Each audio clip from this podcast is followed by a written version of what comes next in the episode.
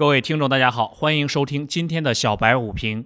沪指中高回落，走势堪忧，手中个股择机高抛。美股收涨，标普创收盘纪录新高，对 A 股来说自然是一个非常大的鼓励。因此，今天沪市两市开盘之后，在权重股的拉动下，快速的冲高，吸引了市场的部分人气，但还是未能突破，止步于三零二一点。近期的沪指高点一个比一个低，这是一个非常明显的阶段性见顶的特征。创业板今天围绕五日线震荡，随着量能的不足而率先跳水，在二十日线附近获得了支撑。截止中午收盘，沪指报收于两千九百九十四点八八点，微跌零点零四点。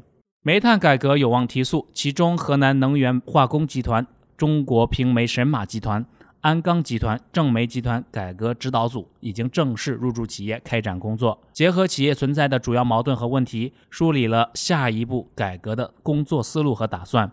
唐山限产提振钢铁、煤炭市场多头信心，因此今天煤炭板块个股基本上全都是上涨的。创业板可能退市的第一股新泰电器今日复盘一字跌停板，简称为新新泰。技术上看，沪指今天在十日线附近获得了支撑，但支撑力度还是不大。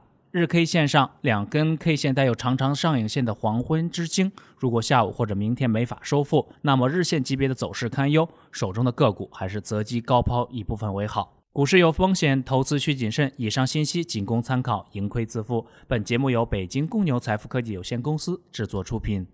最及时的 A 股信息速递，最独到的股市新鲜评论，小白快评，您每日的免费资讯快餐。